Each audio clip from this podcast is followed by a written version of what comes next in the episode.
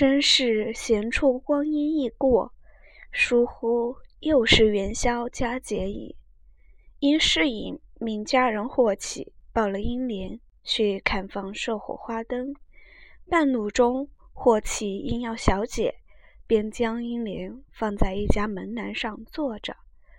待他小姐完了来报时，哪有英莲的踪影？急得霍启直寻了半夜，至天明不见。那霍启也就不敢回来见主人，便逃往他乡去了。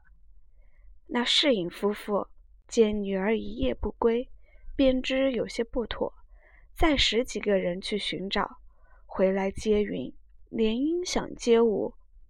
夫妻二人半是只生此女，一旦失落，岂不思想？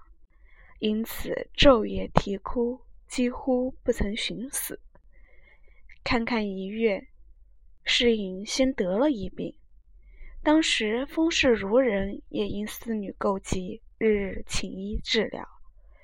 不料这日三月十五，葫芦庙中炸供，那些和尚不加小心，致使油锅火起，便烧着窗纸。南方人家都用竹篱木壁者甚多，大抵也因结束。于是接二连三，牵五挂四，将一条街烧得如火焰山一般。彼时虽有军民来救，那火已成了势，如何救得下？只烧了一夜，方渐渐的熄下去，也不知烧了几家。只可怜甄家在隔壁，烧成了一片瓦砾场了。只有他夫妻。并几个家人的性命不曾伤了，急得侍隐为跌足长叹而已，只得与妻子商议，且到田庄上去安身。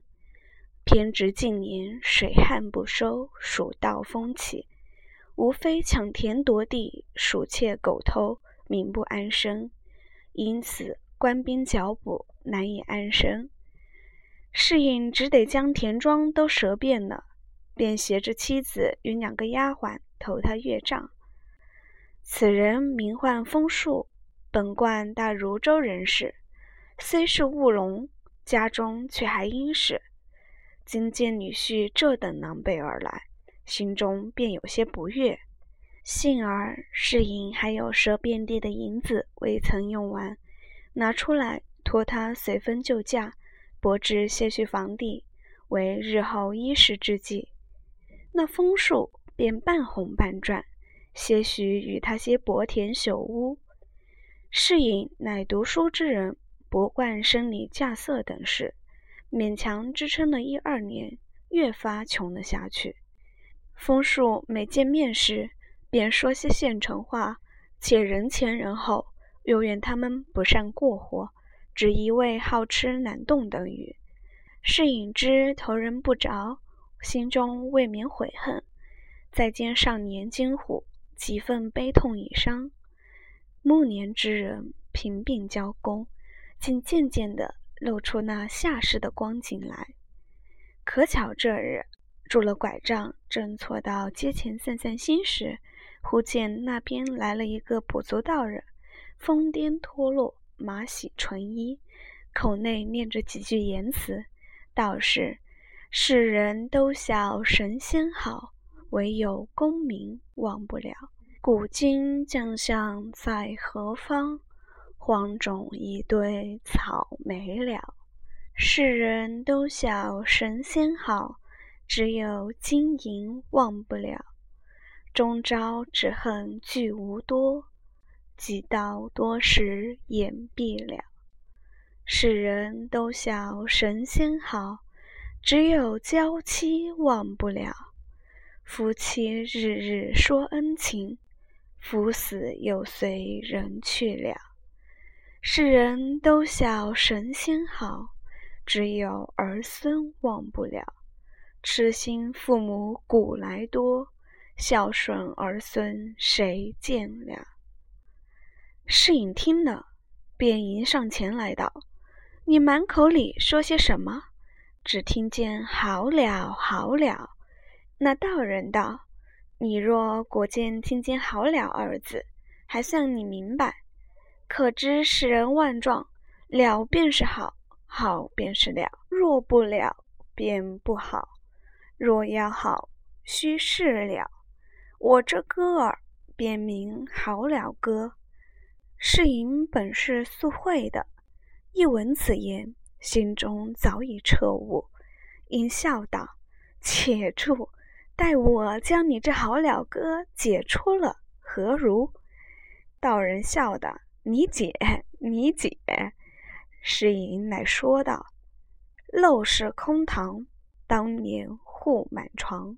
衰草枯杨，曾为歌舞场。蛛丝儿结满雕梁，缕纱今又糊在蓬窗上。说什么纸正浓？”粉正香，如何两鬓又成霜？昨日黄土陇头送白骨，今宵红灯帐底卧鸳鸯。金满箱，银满箱，展眼乞丐人皆谤。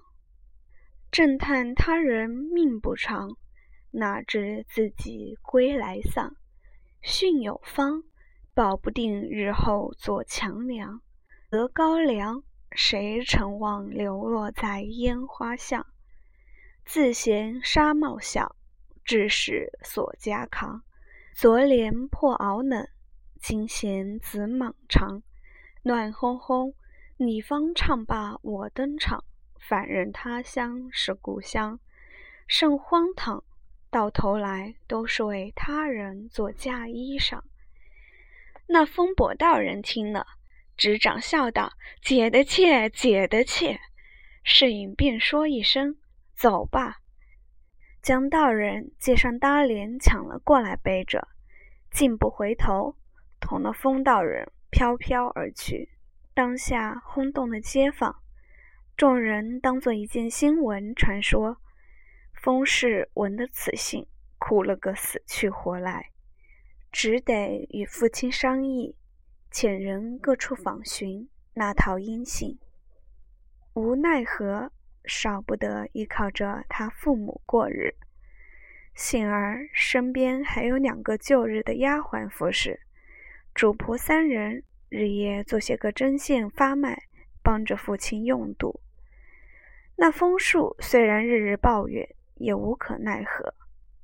这日甄家的大丫鬟在门前买线。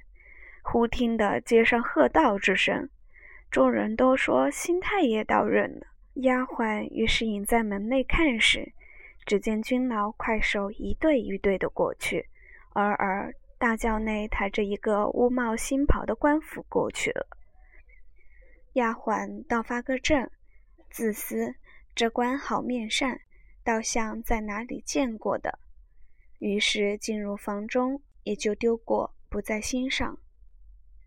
至晚间，正该歇息之时，忽听一片声，打的门响，许多人乱嚷说：“本府太爷的差人乃传人问话。”枫树听了，唬得目瞪口呆，不知有何祸事。第一回甄士隐梦幻石通灵，贾雨村风尘怀闺秀，就到此结束了。下一回，我们继续讲贾夫人先识扬州城，冷子兴演说荣国府，最后与大家分享一首王丽萍的好了歌。祝大家周末愉快，小长假愉快，下期见。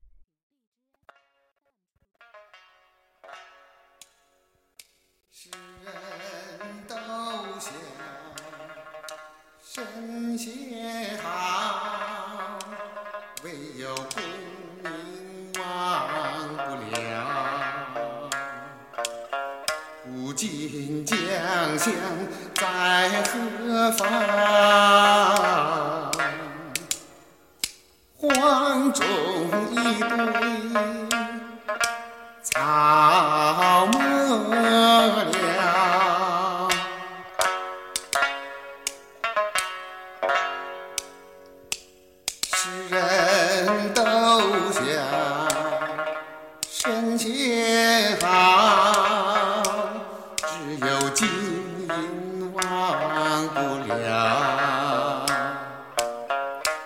终朝之恨。